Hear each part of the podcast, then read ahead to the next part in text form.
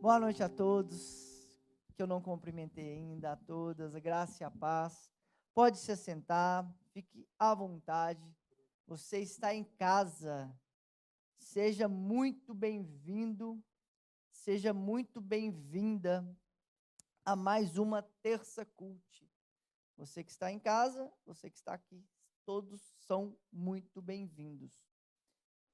Irmãos, hoje nós vamos conversar um pouquinho sobre o que eu chamei de igreja centrada. Né? Na verdade, não foi eu que chamei nada. Na verdade, quem chamou é, é o nosso querido Tim Keller. Se você está me vendo aí, você está vendo esse livro aqui, então eu tenho uma primícia para mim, que é uma frustração que eu tive quando eu entrei no seminário. Eu descobri que todos os meus amigos escondiam as fontes da onde eles liam as coisas. E quando eu descobri que esses meus amigos escondiam as fontes, eu falei assim: foi engraçado, vou contar isso aqui, eu acho que eu nunca contei aqui. Sabe o que aconteceu uma vez comigo, gente?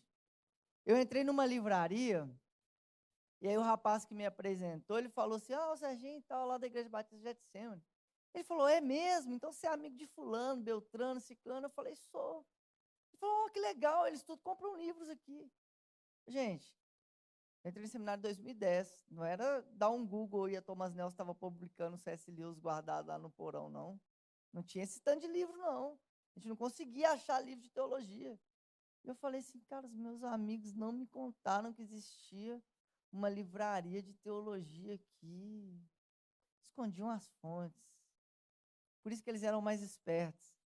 Eu lembro que nesse dia eu tive um, um momento comigo assim, que eu falei, cara, eu nunca vou esconder a fonte de nada que eu leio. Por quê? Porque é importante as pessoas saberem. Então, Sei que a maioria não vai ler, mas às vezes uma pessoa ou outra lê, né? Né, Hugo? Você está lendo, a Andressa está lendo, a Cris está lendo, várias pessoas leem também, né? Espero que o Wesley também. Quem sabe a Ju, né? Mas esse aqui, eu tirei o nome desse livro aqui, Igreja Centrada, do Timothy Keller. Por que, que eu decidi falar sobre esse tema? É óbvio que eu não vou falar do livro, né, gente? A gente chama isso aqui da Bíblia do Keller, tem mais de 500 páginas. Então, é óbvio que eu não vou falar disso tudo aqui. Mas eu falei há duas semanas atrás de uma pergunta. Então, eu te aconselho, se você entrou aqui hoje e não viu as últimas duas mensagens, eu te aconselho a ir lá no YouTube assistir. A primeira mensagem, eu tentei conversar sobre uma pergunta. Qual que é a pergunta? Pergunta que muita gente aí fora está fazendo. Eu devo ir na igreja hoje? Eu preciso ir na igreja? Será que isso serve para alguma coisa mesmo? A gente conversou sobre isso há duas semanas atrás, então vai lá no canal no YouTube, você que está no YouTube aí, vai para os vídeos para cima aí, tem a playlist lá, viu? Terça Cult, vai lá e procura a mensagem. O pastor Gustavo Viana falou na terça passada sobre igreja, problemas e soluções. Então, ele não quis negar os problemas que temos, mostrou alguns problemas que nós temos e nós não fazemos vista grossa a eles, a gente não nega os problemas que temos como igreja, como instituição, como isso aqui. Então, ele falou sobre. E ele propôs também algumas soluções. E aí, quando ele estava pregando, me veio um capítulo do livro do Keller, que na verdade é o capítulo 9, que ele faz uma contextualização sobre um problema que os gregos e os judeus estão tendo ali em Corinto. E por que, que eu decidi falar sobre isso, irmãos? É muito simples. Nós, assimilamos coisas da cultura que não são perceptíveis a gente. Quando eu li aqui Provérbios, capítulo 20, versículo 2 e 3, no início, quando eu dei abertura ao culto, quando a gente fala assim, é, Provérbios, se você não leu, está lá, Provérbios capítulo 20, versículo 2 e 3, 3 em especial, ele vai dizer assim: Aquele que evita brigas, isso é a marca de um bom caráter. Isso não faz o menor sentido para a nossa cultura hoje. Sim ou não? Sim ou não? Pode falar, sim ou não? Por quê? Porque nós vivemos num mundo bélico, nós vivemos no mundo da guerra contra o bem e o mal, né? E quem é o bem? Sempre quem está do nosso lado, é óbvio, né? Que a gente é de Deus e os outros é do diabo, é lógico.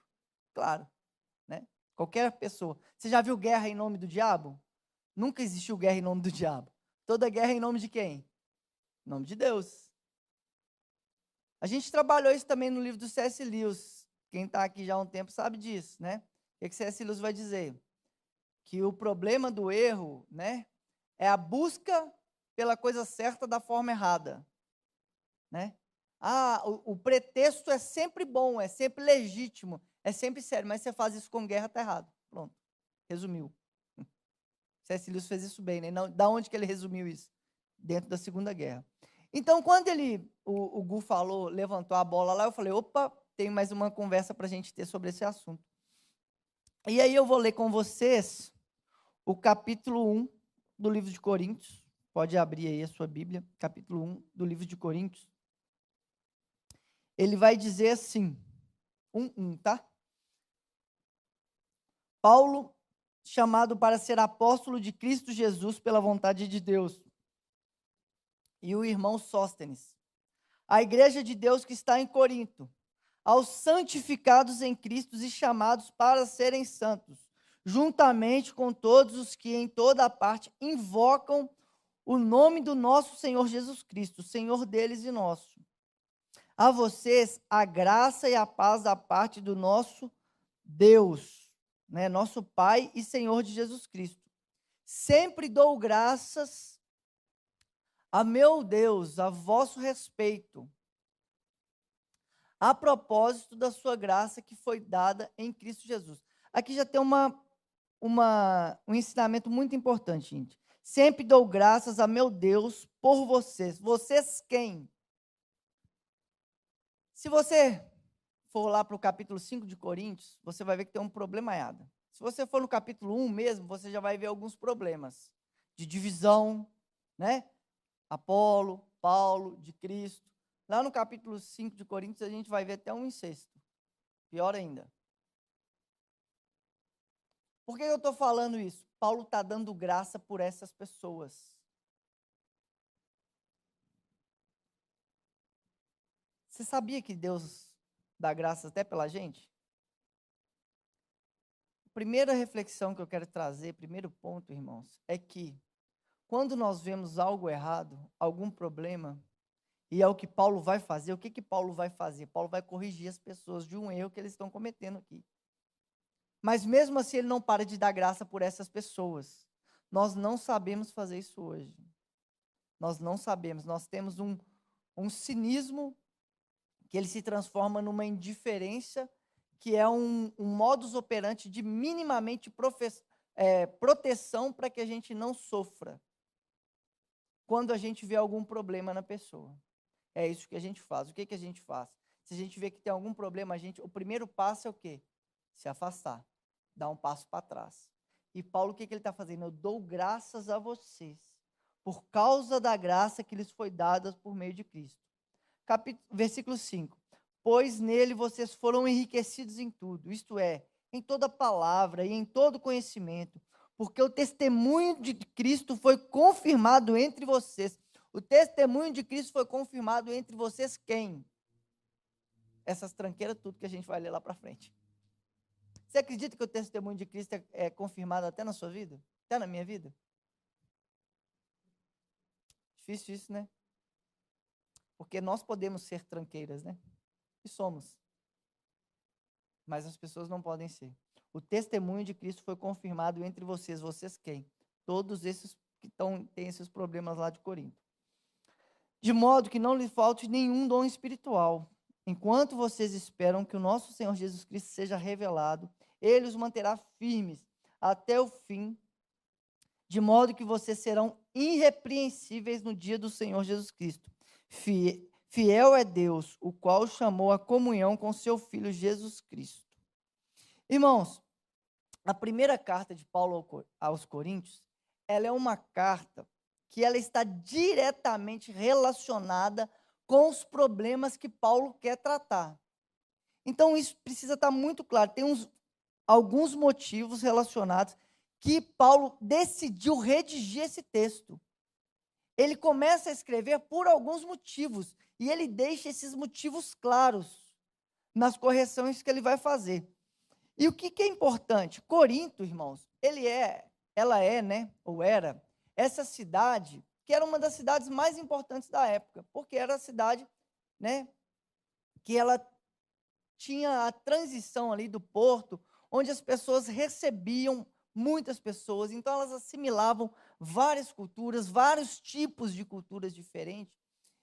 E se você fazer um estudo breve entre a igreja de Corinto e a cidade de Corinto, você vai ver que a, os problemas são os mesmos. Então, por exemplo, a, a cidade de Corinto, ela era essa cidade que era da, né, posso não consagrada, qual que é a palavra que eu tinha escolhido? Era uma cidade que a deusa Afrodite era como se a gente fosse a padroeira hoje, né? Ela cuidava, ela é essa deusa que eles adoravam. Então, por exemplo, a gente vai ver muito pecado de imoralidade sendo tratado na igreja de Corinto. Por quê? Porque o sexo para eles era algo era algo latente nessa região portuária. Então, era um problema da cidade. O problema da cidade é o problema da igreja. E por que, que eu estou dizendo isso? Né? Porque essa cidade, que absorve várias culturas, né? se você pensar em São Paulo, né? você vai em São Paulo, você vê um tanto de gente diferente. Você anda no metrô de São Paulo, aquela bagunça, você vê gente falando em outras línguas, né? falando em inglês, você vê um tanto de gente diferente um do outro. Aqui não, aqui a gente já é um pouquinho, né? BH é essa roça grande, acolhedora, tranquilo, mas você vai para essas cidades maiores assim que elas assumem e assimilam várias culturas. Qual que é o ponto que eu quero conversar com vocês hoje? Nós assimilamos culturas sem perceber que as assimilamos. É isso que está acontecendo com a igreja de Corinto. Eles estão tendo práticas que para eles, que Paulo vai falar, né, a partir do capítulo 4, ali, que eles se vangloriam dessas práticas que eles estão tendo. Para eles não tem problema. Por quê? Porque era, um, era comum para a época. Está tudo tranquilo, está bem. Então, assim, independente das práticas, às vezes nós assimilamos coisas que é comum da nossa época, que é legal. E quando eu falo legal, estou falando assim, está debaixo da lei. Que é tranquilo, não tem problema mas que isso nada tem a ver com o Evangelho de Jesus. Porque o Evangelho de Jesus é a superação dessas coisas. O Evangelho de Jesus ele é a superação e a percepção de que algo está infectando a gente. E aí, o que, que o Paulo continua dizendo a partir do versículo 10. Irmãos, em nome do nosso Senhor Jesus Cristo, suplico a todos vocês que concordem uns com os outros no que falam, para que não haja divisão entre vocês, por que há divisão entre vocês, irmãos? Quando você tem um lugar que várias pessoas são diferentes, né? Estou falando de uma cidade que assimila, o que, que eles vão fazer? Você vai escolher pessoas. Então, essa dificuldade que Paulo está tendo aqui, essa primeira dificuldade, que é de Apolo, de Cristo e do próprio Paulo, é uma, é uma dificuldade que é natural. Por quê? Porque com quem que eu me identifico mais? Eu vou, me eu vou escolher. Eu me identifico mais com Mateus, eu vou escolher ficar perto do Mateus. Tem problema isso? Nenhum. Só começa a ter problema quando eu paro de andar com o Vini. Eu escolho ele em detrimento do outro. Aí tem um problema. Aí a gente começa a ter problema. E é esse problema que Paulo vai continuar tratando. Ó, versículo 11. Meus irmãos, fui informado que alguns da casa de Chloe, que há divisão entre vocês. Com isso, quero dizer que alguns de vocês afirmam, eu sou de Paulo, ou eu sou de Apolo, ou eu sou de Pedro, ou ainda eu sou de Cristo. Acaso Cristo está dividido? Foi Paulo crucificado em favor de vocês? Vocês foram batizados em nome de Paulo? Dou graças a Deus por não ter batizado nenhum de vocês. Você acha que o Paulo está falando isso aqui legal? Ele está falando assim, oh, Ô Wesley, graças a Deus eu não te batizei. Você é um cara tão legal, mas eu dou muito graça. Não, gente. Ele está exortando as pessoas. Ele está sendo rígido com aquilo que ele está dizendo. Por quê? Porque vocês estão assimilando coisas e não estão percebendo o que estão fazendo. É, exceto Crispo e Gaio. Versículo 15. De modo que ninguém pode dizer que foi batizado em meu nome. Batizei também os da casa de é, Stefanas, além destes, não me lembro se batizei mais alguém. É, pois Cristo não me enviou para batizar, mas para pregar o evangelho, porém com palavras de sabedoria humana, para que a cruz, porém não com palavras né, de sabedoria humana, para que a cruz de Cristo não seja esvaziada. Pois a mensagem da cruz é loucura para os que estão padecendo, para nós, mas para nós que estamos sendo salvos, é o poder de Deus, pois está escrito: Destruirei a sabedoria dos sábios e rejeitarei a inteligência dos inteligentes. Isso é o livro de Isaías, capítulo 24, versículo 14. Paulo está citando Isaías. Onde está o sábio? Onde está o erudito? Onde está o questionador dessa era? Acaso não tornou Deus louca a sabedoria deste mundo? Visto que, na sabedoria de Deus, o mundo não conheceu por meio da sabedoria humana. Agradou a Deus salvar aqueles que creem por meio da loucura da pregação. Irmãos, tem uma expressão que eu gostaria muito que vocês guardassem, que eu estou tentando guardá-la no meu coração e tentar fixar ela na minha vida, que é mente organizada, pés no chão e coração aceso. Mente organizada, pés no chão e coração aceso. Uma das grandes dificuldades que temos hoje é que, para que nós consigamos conviver, nós precisamos definitivamente concordar um com os outros. Senão, não existe relação mais. As relações são, elas acabam no momento que acontece a primeira discordância. Sabe por que isso acontece? Porque conversão hoje virou uma adesão intelectual. Se o Mateus não concorda com a cartilha doutrinária que eu passei para ele, escrevi e falei assim: você tem que aceitar essa cartilha aqui, senão você não converteu. O Mateus, ele não faz parte mais da minha, no meu vínculo de relação. Conversão hoje para nós, em algum momento, se transformou uma adesão intelectual de dogmas escritos. Então existem três palavrinhas que para mim que norteou a minha vida ou os meus estudos sempre. Ortodoxia, ortopraxia e ortopatia. Ou seja, pensar correto, agir correto, sentir correto. Nós estamos falando de três coisas que são constitutivas, são elas fazem parte uma da outra, não é uma coisa ou outra. Ah, mas eu tenho a melhor ortodoxia. Parabéns. Entra para dentro da sua biblioteca e morre lá. Não quero saber. Se isso não causa em você uma ortopatia, ou seja, se você não tem empatia pela vida das pessoas, se não te ser, a sua ortodoxia não serviu para nada. Se isso não te causa uma ortopraxia, uma forma correta de agir, a sua ortodoxia não serviu para nada. Essas coisas elas são constitutivas, elas fazem parte uma da outra. É isso que deve nortear. Por isso que Paulo está falando assim: eu não quero saber dessa sabedoria sua, não. E aí, gente, a gente precisa entender uma coisa: Paulo é muito sábio. Para Paulo abrir mão daquilo que ele está dizendo, irmãos, é caro para ele. Eu costumo dizer que Paulo, se não tivesse convertido, Paulo ele é contemporâneo de Sêneca, né, do filósofo. Eles têm praticamente a mesma idade. Se eu não me engano, são dois anos de diferença. E Sêneca é um filósofo conhecido, né? famoso.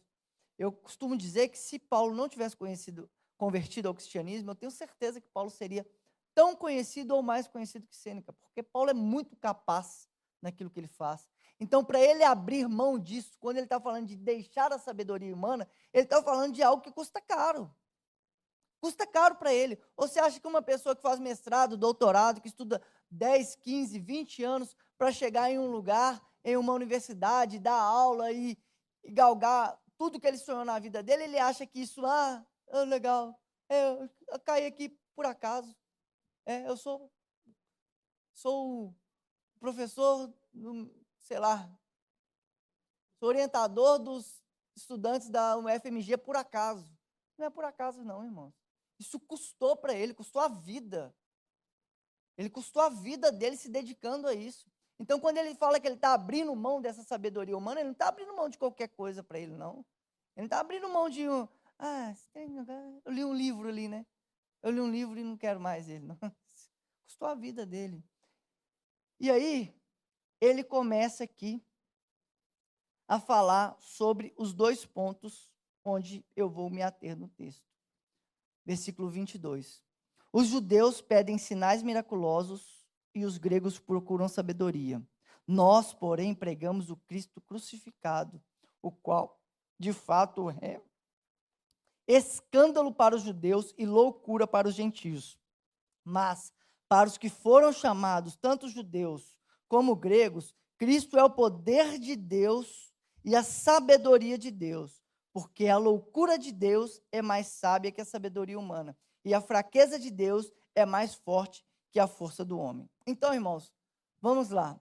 Duas coisas básicas. Paulo está entrando de fato em dois problemas da cultura da cidade. Culturas que são assimiladas e nós assimilamos ela hoje dentro da igreja e não percebemos. Primeira cultura, a, a cultura do intelectualismo intelectualidade. Os, quem que são os gregos? Os gregos são esses que, para eles, a salvação ela parte dessa reflexão. A salvação ela parte desse, desse intelecto que vai transformando ele, às vezes vai mudando ele, fazendo com que ele seja uma pessoa dentro dos critérios dele melhor. Então, Paulo ele pressupõe né, essas duas culturas mistas, né, tanto a do judeu quanto a do grego, e a cultura grega ela valorizava isso, a filosofia, o conhecimento, é, as artes. E para os gregos a salvação não vinha, ela só vinha pelo ensino e pela reflexão. Então, quando você pensa em um Salvador crucificado, o que, que é isso para um intelectual? É uma tolice. Isso é uma coisa que não faz o menor sentido. Entende? Não tem a ver com uma reflexão teológica, filosófica, uma, uma argumentação criteriosa, não. Eu estou pregando Cristo crucificado. Isso não faz o menor sentido. E isso não faz o menor sentido também para muitos hoje que gostam de fazer teologia. Tem gente que olha para a Bíblia e só vê teologia. Irmãos, vou te falar um, uma coisa, você vai aprender em nome de Jesus hoje. Você sabe que eu sou professor de teologia, né? Todo mundo aqui deve saber. A Bíblia não, não é um livro de teologia, viu? Escreve isso. A Bíblia não é um livro de teologia. A gente faz teologia com a Bíblia. Ela não é um livro de teologia. Depois a gente conversa mais sobre isso. Mas isso é importante. Por quê? Porque do outro lado, na aula a gente conversa sobre isso. Semana que vem. É, beleza. É, por outro lado, a gente vê a cultura judaica. E a cultura judaica, ela dava grande valor né, a algo que era completamente diferente, que eram que Paulo vai separar aqui em três sintomas, que eram os sinais miraculosos, o poder e a força. Opa. O judeu, qual que era a força do judeu? Qual que era o argumento do judeu? Sinais miraculosos, a força e o poder. Parece com a gente, né? A gente é meio assim ainda, né? É, isso aqui é a gente, todos nós. Diferente da cultura grega, a cultura judaica, ela valorizava os resultados, ou seja, realizar aquilo por meio do poder que tem. Então, se você tem habilidade, se você tem poder, e você até promove sinais miraculosos, o que, que você fez? Você vai precisar de um Cristo crucificado? Óbvio que não. Você não precisa disso. Na verdade, isso era, a crucificação era uma coisa o quê? Fraca e ineficiente. Por quê? Porque esse aqui é aquele que esperava o quê? O Messias que ia destronar os romanos.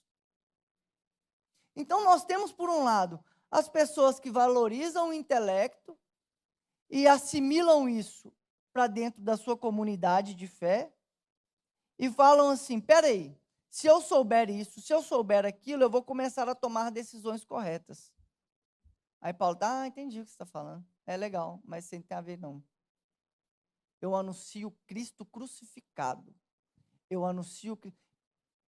Irmãos, uma das coisas mais difíceis hoje é alguma pessoa responder uma pergunta que você faz para ela usando o Evangelho de Jesus. Usando as palavras de Jesus. Usando os exemplos da vida de Jesus. Porque não tem graça. Usando a ética de Jesus. Qual que é a ética de Jesus, gente? Vai ler Mateus 4, 5, 6. Sermão do Monte. Qual que é a ética de Jesus? É um problema. A ética de Jesus é um problema. Perder para ganhar, morrer para viver. É, não, não tem graça nenhuma. Então, o que, que a gente precisa? A gente precisa de teologia, de filosofia, para não acreditar nas coisas que o próprio Cristo nos diz. E aí, não faz o menor sentido um Salvador fraco e sofredor para esse tipo de pessoa.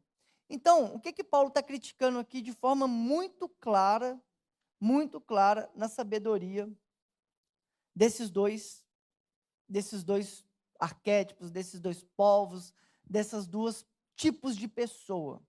Esses dois tipos de pessoas, se você pensar um pouquinho, você vai encontrar muito fácil, porque não é difícil de assimilar. E qual que é a dificuldade nossa? Nós assimilamos essas coisas culturais e trazemos para dentro da igreja. E aí, eu fiz essa introdução toda para ler esse trecho agora do livro do Keller, que é quando ele vai dizer como o evangelho confronta essas duas coisas, esses dois tipos de pessoa. Olha o que o Keller vai dizer.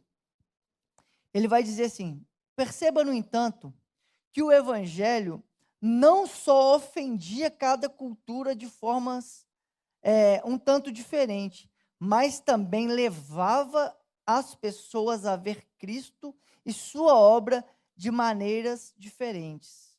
Os gregos foram salvos para passarem a entender que a cruz era a sabedoria máxima, possibilitando que Deus fosse um tanto justo quanto justificador daqueles que criam. É o pulo do gato de Paulo. Qual que é o pulo do gato do Paulo? Por que, que eu comecei falando sobre concordância e discordância? Porque quando eu vejo um desses dois estereótipos que eu coloquei aqui, eu poderia ter colocado os outros, mas é, só dá tempo de fazer isso. O que, que a gente faz? A gente repele. Se a gente não concorda, se eu sou judeu, eu não concordo com o grego. Se eu sou grego, eu não concordo com o judeu. Se eu sou grego, eu não vou andar com o judeu. Se eu sou judeu, eu não vou andar com o grego. O que que Paulo faz? Paulo pega o cerne da cultura grega, que é a sabedoria, que é o intelecto, que é esse desejo de aperfeiçoamento e reflexão. Ele fala assim: a sua sabedoria é legal, mas eu vou te ensinar uma sabedoria muito melhor. Esse é, na verdade, é isso que Paulo sempre faz, né? Isso é retórica mesmo, filosófica, né? O que Paulo está usando aqui é a arma deles contra eles mesmos, né? Paulo está falando assim: é legal isso que você está fazendo, mas eu vou te mostrar uma sabedoria que transcende essa sabedoria puramente intelectual. E com os judeus que foram salvos, eles passaram a entender que a cruz era o verdadeiro poder. Um sinônimo de fraqueza, de debilidade, um sinônimo, porque um Deus que morre é um Deus fraco. E aí, pior, um Deus que se deixa ser matado. Esse Deus não é um Deus legal. Porque o Deus é o Deus que livra, é o Deus que se liberta, que tira da opressão de Roma. E aí esse Deus morre. Aí ele fala assim: a cruz é o verdadeiro poder. Você entendeu que ele até ressuscitou? E aí, o que significava né, que os nossos inimigos mais poderosos, o pecado, a culpa e a própria morte, foram derrubados. E é o Keller continua dizendo.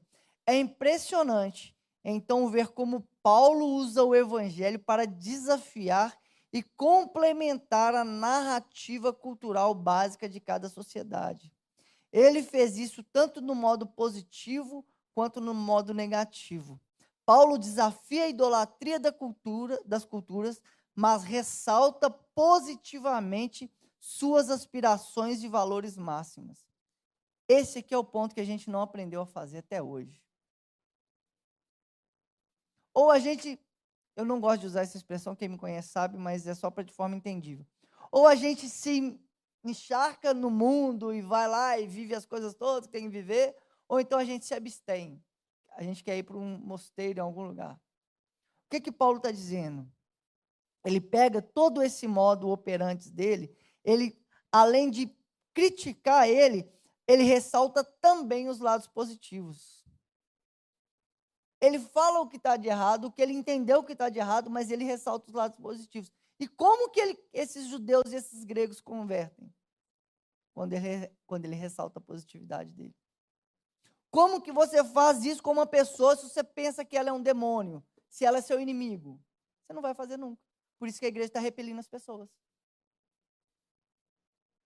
Por isso que as pessoas, e o próprio Keller vai dizer isso, né? Ou o Keller vai dizer uma coisa muito interessante. Ele fala assim: o evangelho de Jesus, ele atraía que tipo de pessoas? Prostitutas, pobres, marginalizados. O nosso evangelho atrai que tipo de pessoas? É esse tipo de pessoa que atrai o evangelho que a gente prega? Sim ou não? Aí o Kelly, ainda bem que é o Kelly, né? Senão vocês podiam pensar que sou eu, né? Ele vai dizer assim: talvez a nossa mensagem seja diferente da mensagem de Jesus, porque atrai outro tipo de pessoa. A nossa mensagem é só para iguais, gente. A gente só fala com quem concorda com a gente. A gente só fala com quem pensa a mesma coisa que a gente. Por quê? Porque o outro é o mal, o outro é o demônio, a gente está brigando, a gente está numa guerra do bem contra o mal, o outro é isso. Vocês até lembrar uma coisa, a nossa guerra não é contra a carne e o sangue. A gente precisa ler esse versículo direito, viu? Que a gente fica espiritualizando, colocando um tanto de demônio aí. Tem, tem que conversar sobre isso aí. Tem muita coisa para conversar sobre isso. Nossa guerra contra a carne sangue, em resumo, em 30 segundos, é: o que faz o Cleito ser orgulhoso? O que faz o Cleito me tratar com orgulho, tratar o outro com indiferença? O que faz ele agir desse jeito? A minha guerra é contra isso. Não é contra ele, não é contra a carne ou sangue. É contra aquilo que o impulsiona a tratar as pessoas desse jeito. É o ego, é o autoritarismo, é o que que faz ele ser o que ele é. A nossa guerra é contra isso. Não é contra ele, não é contra a pessoa. É contra o que faz ser ele o jeito que ele é. Entende? Resumindo em 30 segundos. Depois, talvez eu até pregue esse texto. Mas a gente precisa entender não tem jeito de conversar com o outro se o outro é o demônio, se o outro é o mal, se o outro é um problema a ser consumido, a ser destruído. Não tem como. Por isso que Paulo ele é fantástico. Por isso que ele tem uma retórica maravilhosa. Por quê? Porque ele, ele sabe o problema do outro, ele sabe a dificuldade, ele sabe por onde que o outro está errado dentro da concepção dele, mas ele não exclui o outro, ele pega aquilo e fala assim: é verdade, você está errado nisso aqui, mas deixa eu te falar o lado positivo que você tem. E traz para perto. A gente esqueceu de fazer isso, a gente não sabe mais. E aí o próprio Keller continua dizendo assim: Paulo usa a cruz para desafiar a insolência intelectual dos gregos e a justiça pelas obras dos judeus a insolência intelectual dos gregos. Gente, eu conheço gente inteligente, arrogante, que já definiu Deus, colocou Deus dentro de uma caixinha e falou: Deus é isso aqui, ó. Se você não concorda com isso, você não é de Deus. Graças a Deus a gente tem, né? Nosso querido Santo Agostinho lá atrás, falando: se você define, não é Deus. Você acabou de criar uma imagem. Deus é indefinível. Ele desafia a insolência intelectual dos gregos e a justiça pelas obras dos judeus. No entanto, o apóstolo também ratifica os anseios mais básicos que ele tem. Ou seja, ele fala mal, é morde a sopra, né? Toda hora, Paulo. Fala mal e faz um afago. Fala mal, corrige e faz um afago. É isso que Paulo está fazendo. mostrando que só Cristo é a verdadeira sabedoria para os gregos, que procuram a verdadeira é, retidão que os judeus buscam. Então, Cristo, ele é a sabedoria que os o Cristo crucificado é a sabedoria que os gregos procuram e a retidão que os judeus tentam. Faz sentido isso para o intelecto? Não. Faz sentido hoje para a nossa vida? Não. Nosso Deus não é um Deus que morre, não é um Deus que mata, é um Deus que morre. A gente é hoje o, o cristão que mata, nós não é um cristão que morre. Não faz o menor sentido.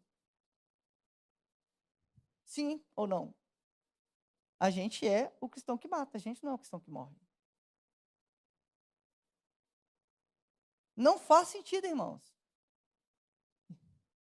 Não faz o menor sentido. E aí o próprio Keller vai continuar dizendo: ele não afronta simplesmente o orgulho dos gregos por causa do intelecto e o orgulho dos judeus por causa do poder. Ao contrário, Paulo mostra que as maneiras de buscarem essas coisas boas eram, em última análise, danosas.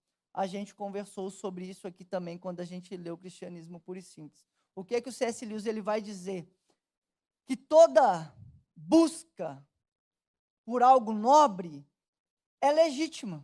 Você vai falar assim, cara, as pessoas estão fazendo coisas erradas. O que, é que você vai fazer? Você vai buscar solucionar aquilo. Toda busca, tudo isso que a gente faz é legítimo. Só que quando a gente faz isso usando a forma errada, aí reside o mal. Quem já viu guerra em nome do diabo? Existe guerra em nome do diabo? Você viu assim, vou fazer uma guerra com aquele povo ali porque eu sou o diabo e vou ganhar dele. Você já viu isso? Toda guerra é em nome de Deus. Toda guerra é santa. Você já viu alguém que faz guerra falando assim, eu sou o diabo e vou matar aquele povo? Não. Na verdade, toda guerra, em alguma instância, vai ser uma guerra entre deuses. Por quê? Porque o meu Deus, ele é o Deus certo, ele é o Deus que purifica, ele é, ele é o Deus que vai fazer bem para você. Meu Deus é tão bom para você, então eu vou até matar o outro ali, ó. É legal demais isso, né? Não faz sentido nenhum. Só uma cabeça de fanático louco, alucinado. É isso. Meu Deus é tão bom que eu vou matar o outro para te defender, viu? Mateus. Sempre o meu Deus vai ser bom. Isso é maravilhoso. E aí, para finalizar, o Keller segue dizendo: né? Ele mostra as contradições dessas desastrosas e a idolatria implícita presente em suas culturas e depois revela a solução que pode ser encontrada somente em Cristo. Essa é a forma básica da contextualização. Paulo desafia os ídolos da cultura judaica e desafia os ídolos da cultura grega. Esses dois ídolos, irmãos, estão totalmente presentes na nossa cultura, tá? Só muda a figura. Nós não temos mais a deusa Afrodite, a estátua ali, mas nós temos as academias onde o seu corpo é a coisa mais importante da sua vida. Só muda a lógica, a, a, a estética, a lógica é a mesma, de operação é a mesma. Pode traduzir isso para o dinheiro, para o poder, para a religião, que vai ser a mesma. Os ídolos são os mesmos, não mudam. E a minha reflexão hoje, para pensar uma igreja centrada, quem sou eu para poder falar ou cunhar esse termo né, que, o, que o Keller fala, mas de forma muito simples, muito, muito simples, até simplista demais. Eu penso que o mínimo para que a gente tenha uma igreja centrada hoje é entender que o mal que às vezes alguém pratica, ou o problema que às vezes uma pessoa tem, a nossa luta, ela pode ser contra esse mal, mas não é contra uma pessoa. Nós não lutamos contra pessoas. Pessoas não são mal. Talvez o orgulho, a inveja, o autoritarismo, alguma coisa pode levar ela a agir da forma que ela age. A nossa luta é contra isso. Nós não lutamos contra pessoa. Você não é tão bom assim. Eu não sou tão bom assim. Onde eu possa defender Deus em detrimento de uma pessoa e tratar ela como um demônio, porque é isso que fazemos hoje. Tratamos pessoas como demônios. e simplesmente porque elas não concordam com a gente. Vamos ficar de pé, vamos orar?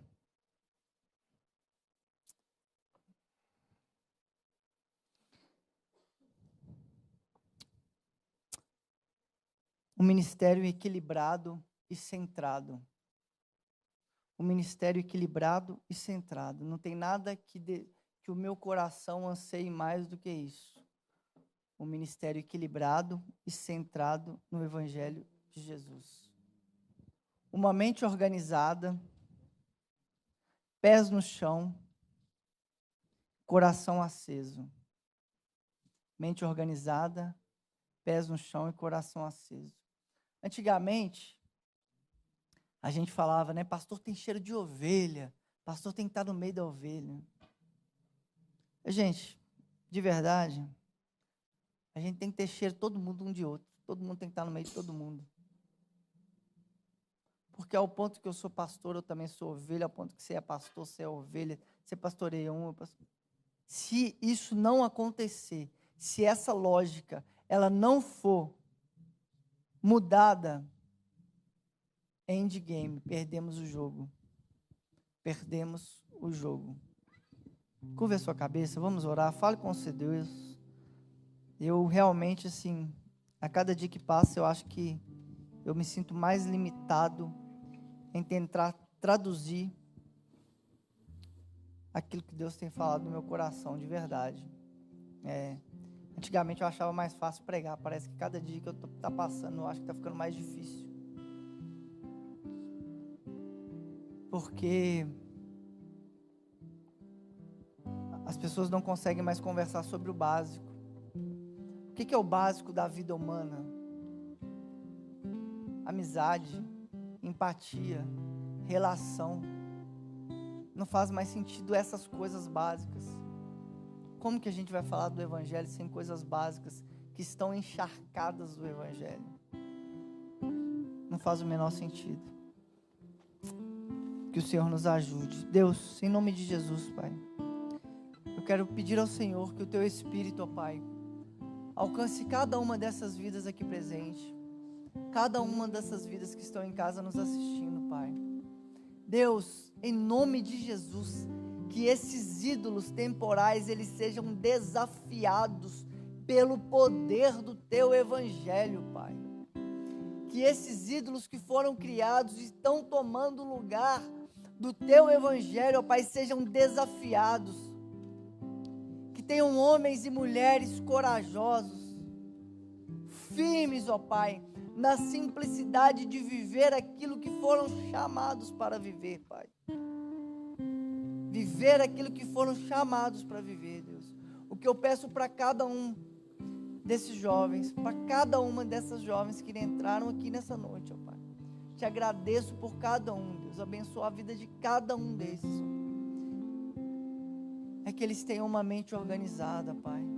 Livra da ansiedade, dessa mente turbulenta, desses problemas, desse caos que os nossos jovens estão vivendo na mente deles, ó Pai. Uma mente organizada, Deus. Que os pés deles estejam no chão, ó Pai fazendo aquilo que o Senhor chamou para que eles façam, Pai. Que eles cumpram o propósito que o Senhor designou para eles, ó Pai. E que a chama do Teu Espírito Santo esteja acesa em cada um desses corações, ó Pai. Que o Teu Espírito Santo, Deus, encontre lugar em cada um desses corações, ó Pai. Essa é a minha oração, Deus, em nome de Jesus. Amém e amém.